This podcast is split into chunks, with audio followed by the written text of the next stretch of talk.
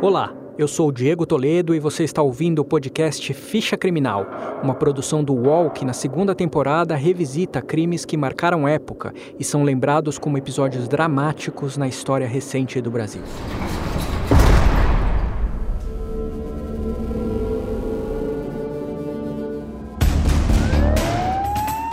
Mais de 100 homens executados em apenas 13 horas. Um presídio de segurança máxima dominado pelo Meio crime organizado. Essa é a cifra do maior assalto a banco da Menos história dois do país. soldados da Polícia Militar do Rio participaram da chacina.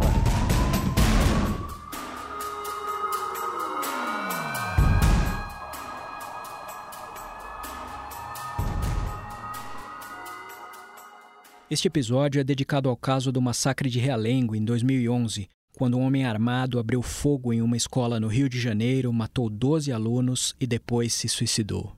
A ficha do crime aponta que os adolescentes mortos pelo atirador tinham entre 13 e 16 anos de idade. O ataque também deixou mais de 20 feridos. O homem que disparou os tiros tinha 23 anos na época e era um ex-aluno da escola. Pela primeira vez no Brasil, uma escola se tornava alvo de um crime brutal em uma dimensão tão chocante. O fenômeno de violência recorrente nos Estados Unidos se repetia desta vez em um bairro da zona oeste do Rio. Na manhã de uma quinta-feira, no dia 7 de abril de 2011, a Escola Municipal Tasso da Silveira foi palco de cenas de pânico, terror e tristeza.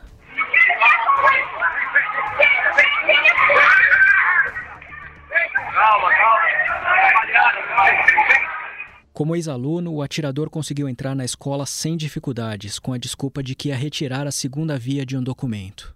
Armado com dois revólveres e um carregador automático, o assassino abriu fogo em duas salas do último ano do ensino fundamental. Em poucos minutos, ele disparou mais de 30 tiros.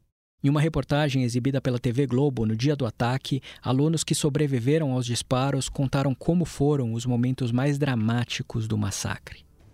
Aí todo mundo pedindo pelo amor de Deus, mas mesmo assim ele atirava sem piedade, aí matava rindo os outros. Eu me escondia e depois quando ele foi carregar a arma, eu fui lá pra onde tava um menino morto. Aí tive que me esconder lá, pra ele pensar que eu tava morto. Entrou atirando nas garotas, que as garotas juntaram tudo assim no canto. Aí ele foi nas garotas direto. Ele atirava assim, eu ficava pedindo pelo amor de Deus pra ele não me matar. Aí, na hora que ele tava recarregando a arma, eu ficava orando lá e tudo assim. Aí quando ele voltava, eu falava toda hora assim. Aí na segunda vez assim, ele já falou: Fica tranquilo, gordinho, que eu não vou fazer nada contigo não. Ele falou assim mesmo. Tinha um garoto se arrastando, se arrastando, todo baleado, sangrando muito. Aí nisso eu parei e fiquei olhando ele assim, ele morreu no meu pé, nisso eu não tive nem reação. A lembrança do massacre é inesquecível para os jovens que estavam na escola de Realengo naquele dia. A estudante Tayane Tavares tinha 13 anos quando se tornou alvo do atirador. A menina sofreu impacto de quatro tiros. O primeiro mirava a cabeça, mas atingiu o braço que Tayane usou para tentar se proteger. Ela também foi baleada duas vezes na barriga e uma na cintura. Devido ao ataque em Realengo, Tayane ficou paraplégica. Hoje estudante de direito e com mais de 20 anos de idade, a jovem descreve as memórias do dia que mudou a vida dela para sempre. Através da janela da nossa porta, a gente viu que tinha um cara na sala da frente com uma arma na mão, atirando. Daí foi quando começou o desespero e todo mundo começou a correr sem entender nada. Alguns correram, outros ficaram. Eu fui uma das que fiquei travada. Eu, eu tentava correr, não conseguia. Minha perna não, não respondia o meu comando. O que a gente fez foi se esconder, cada um se enfiando em um canto.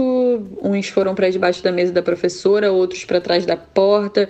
Outros atrás da cortina, atrás do armário, embaixo das mesas. E logo ele entrou na nossa sala e começou a disparar contra a gente. Eu tava com um amigo escondido embaixo da mesa. Ele levou o primeiro tiro, que foi para pegar em mim, pegou na cabeça dele. Depois ele deu mais um para poder pegar na minha cabeça e eu consegui defender o tiro com o braço. O meu braço foi automático, ele levantou na hora do tiro e depois abaixou. Depois ele voltou em mim. Eu tava sentada, a todo momento eu tava sentada com as pernas cruzadas e a cabeça baixa, me fingindo de morta. Ele chutou o meu pé. Eu olhei, ele viu que eu tava viva e ele botou a arma na minha cabeça e disse: "Você não morreu não? Você vai morrer porque você é muito bonitinha". Daí eu fechei os olhos e pedi para Deus para não me deixar morrer. Ele deu mais três tiros a queima-roupa e nenhum dos tiros pegaram na minha cabeça, os tiros desceram.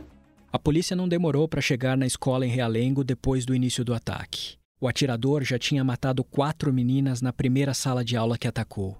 Na segunda foram mais oito mortes. Quando se dirigia para o segundo andar da escola, o assassino viu um policial entrando no corredor e apontou a arma. O PM foi mais rápido e atingiu o atirador na perna. Ferido, o autor do massacre se suicidou em seguida com um tiro na cabeça. Ainda no dia do ataque, o sargento da Polícia Militar Márcio Alves, que baleou o atirador, deu uma entrevista em que descreveu o encontro com o autor do massacre. Seguimos aqui para a escola, eu cheguei, já estavam ocorrendo os tiros, e no segundo andar eu encontrei o meliante saindo de uma sala. Ele foi, apontou a arma em minha direção, foi baleado, caiu na escada e cometeu um suicídio logo após. O drama das crianças e adolescentes que se viram sob a mira de uma arma foi compartilhado pelas famílias dos alunos. O tumulto que se seguiu ao barulho dos primeiros tiros chamou a atenção da vizinhança. Mães preocupadas com a segurança dos filhos partiram em uma corrida desesperada para tentar entender o que acontecia na escola. Uma das vítimas mortas pelo atirador foi a jovem Luísa Paula da Silveira, de 14 anos, que sonhava em ser engenheira.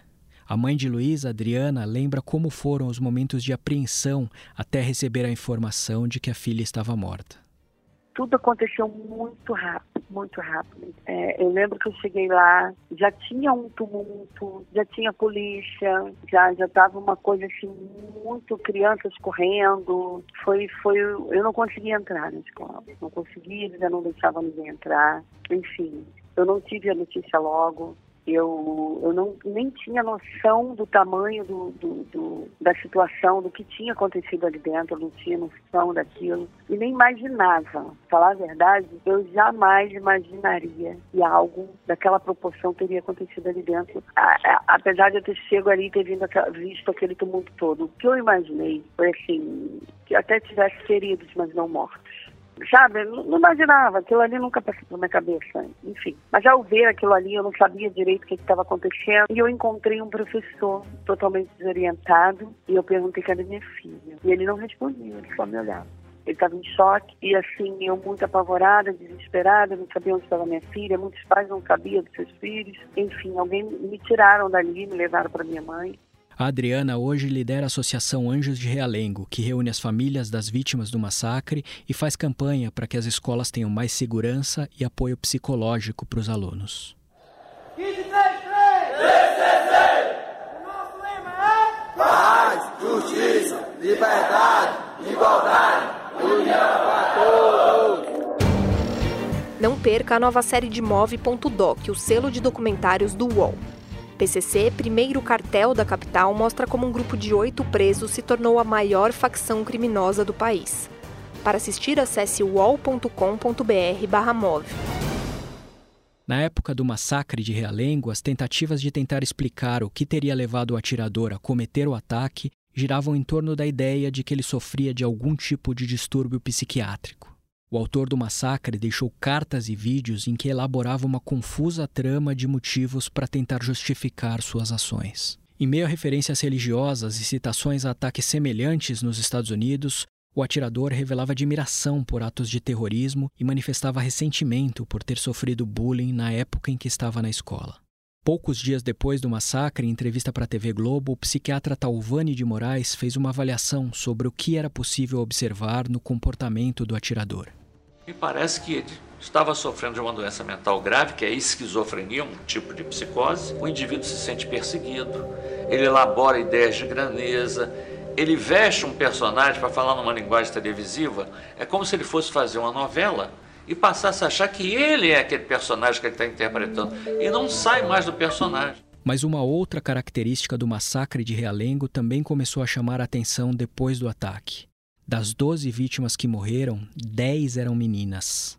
Em 2012, um ano depois das mortes de Realengo, a Polícia Federal prendeu dois homens acusados de criar um blog que fazia apologia a crimes de intolerância contra mulheres, negros e gays. Entre os conteúdos publicados na página estavam manifestações de apoio ao assassino de Realengo. A Polícia Federal chegou a tentar apurar se os autores do blog tiveram alguma influência no sentido de incitar o atirador da escola no Rio a cometer o crime. mas a investigação não avançou. Mesmo assim, para Adriana Silveira, que perdeu a filha no ataque em Realengo, é possível ver no massacre as marcas de um crime de ódio e da violência de gênero. O crime foi um crime contra a mulher. O alvo dele era as meninas. Os meninos que foram atingidos foi por um acaso. Quem ele mirava eram as meninas. É, ele tinha. Ele sofreu bullying? Sofreu sim, não é mentira, é verdade. Mas do fato não foi o bullying, entendeu? Que nem hoje que você vê, todo mundo diz é o bullying. Não foi só o bullying, foi algo muito maior, foi muitas outras coisas. Foram muitos os relatos de sobreviventes que contavam que o atirador escolhia os alvos de seus disparos. Os tiros não eram apenas aleatórios. O autor do massacre parecia realmente ter algum critério para escolher suas vítimas.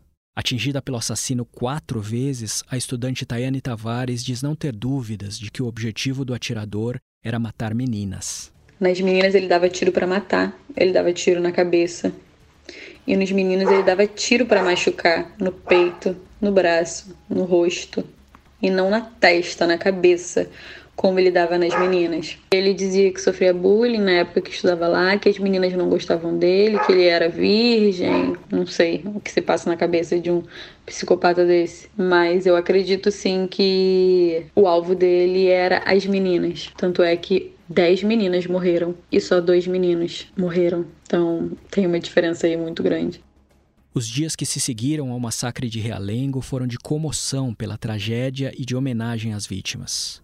O governo federal decretou luto oficial de três dias, e as cerimônias de velório e enterro dos estudantes mortos foram marcadas por sentimentos mistos de dor, revolta e resignação. Este é um trecho de uma reportagem do Jornal da Band do dia em que milhares de pessoas se reuniram em Realengo para a missa de sétimo dia em memória das vítimas do massacre. Helicópteros da polícia jogam pétalas de rosas sobre a multidão que acompanha a missa em memória das crianças massacradas em Realengo. O altar foi montado ao lado da escola Tasso da Silveira. A previsão era reunir 500 pessoas, mas o público foi quatro vezes maior. Pela primeira vez, parentes dos 12 alunos mortos estiveram juntos. Além deles, vieram amigos e gente que, mesmo sem ter laços com os mortos, fez questão de homenageá-los. Palco do massacre, a escola Tasso da Silveira permaneceu fechada por 10 dias. Na reabertura, era impossível não ver as marcas da tragédia. Assustados e traumatizados com a violência, mais de 20 alunos pediram transferência da escola. A administração adotou uma série de medidas na tentativa de tornar o ambiente mais acolhedor para os alunos. Uma reportagem do UOL registrou o reinício das atividades na escola, 11 dias depois do massacre. A escola Tasso da Silveira reabriu, por enquanto, apenas para os alunos do nono ano que farão atividades culturais. A ideia é fazer com que a volta às aulas aconteça de forma gradual. A previsão, segundo a secretária municipal de Educação, Cláudia Costin, é de que o recomeço do ano letivo aconteça em três semanas. Até lá, psicólogos irão acompanhar os alunos e prepará-los para que voltem a estudar depois de terem vivenciado a tragédia. Algumas mudanças foram feitas no colégio para ajudar na readaptação à rotina escolar. As salas já estão remodeladas, a biblioteca já está instalada naquelas salas, agora estão instalando os computadores.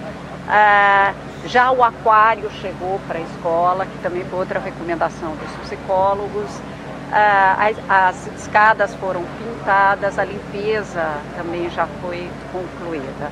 Para o retorno à escola, pais de alunos fizeram algumas reivindicações, entre elas a permanência da Guarda Civil na porta do colégio, o atendimento permanente de psicólogos e um pronto atendimento para atender as crianças caso seja necessário.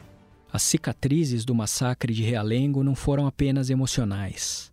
Desde o ataque de 2011, a jovem Tayane Tavares trava uma luta para voltar a andar. Adaptada à cadeira de rodas, ela leva uma vida independente. Mora sozinha, vai às aulas na faculdade, pratica canoagem e, com a ajuda dos tratamentos que realiza, conseguiu recuperar o movimento em uma das pernas. Hoje, Tayane busca lidar com a memória da tragédia com maturidade para seguir em frente e superar o impacto de tudo o que viveu. Eu tenho traumas ainda do que aconteceu, eu tenho medo. Eu, eu voltei a frequentar o colégio um ano após voltei para o mesmo colégio porque eu achei que se lá começou essa história lá tinha que se encerrar.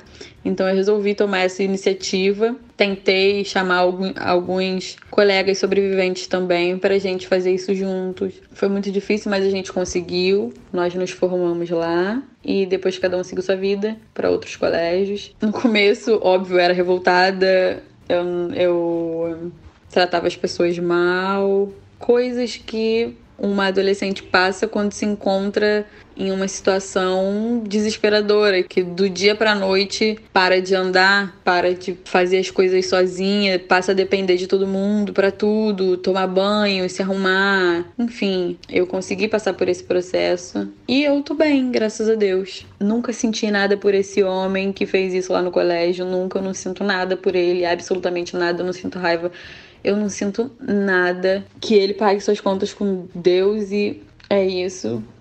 Assim como Tayane se recupera para construir uma nova vida depois do massacre, as famílias que perderam pessoas queridas no ataque também encontram maneiras de lidar com a perda. Por meio da ONG Anjos de Realengo, Adriana Silveira se esforça para manter viva a memória da filha e evitar que outras crianças e famílias vivam um drama semelhante eu perdi a minha identidade, a minha família, a minha vida. Eu tive que recomeçar e reconstruir tudo novamente. Por quê? Porque quando a gente perde um filho, a gente tem que se reinventar a cada dia para continuar. Dali, eu passei a ser uma nova mulher. Eu tinha que aprender a conviver sem a minha filha. Você tem que aprender a ser forte. Você tem que buscar força se preciso for da sua própria dor. Eu existo para que a morte da minha filha não seja em vão cada criança nossa que a gente está perdendo para o ódio dentro de uma escola, seja, na rua, em qualquer lugar, a gente está perdendo grandes cidadãos que poderia cuidar do nosso país no futuro. Eu costumo dizer que lembrar e reagir esquecer é permitido. Lembrar do que houve em Realengo é você reagir para que histórias como essa não aconteçam. Eu acho que o que falta em todos nós, quando eu digo que a culpa do que aconteceu e que vem acontecendo é de todos nós, é porque nós precisamos olhar o próximo com respeito e com amor. Aí sim nós vamos ter mudança. Nós vamos ter mudança quando a gente começar a ver, sabe, que o meu amigo está sofrendo, que ele está passando por alguma coisa dentro da minha escola e que eu não devo calar. Porque eu acho que a pior sensação que me dá hoje é que as pessoas estão vendo e nada fazem. O que eu estou fazendo para ter um mundo melhor, para ter seres humanos melhores, para que meu filho não passe por isso? Desde 2015, um memorial com esculturas em homenagem aos 12 alunos mortos no massacre ocupa o espaço de uma praça ao lado da escola onde tudo aconteceu. A lembrança do dia em que a vida de dezenas de famílias de Realengo mudou para sempre é um capítulo da história de crimes no Brasil que precisa despertar a consciência de todos para que não se repita.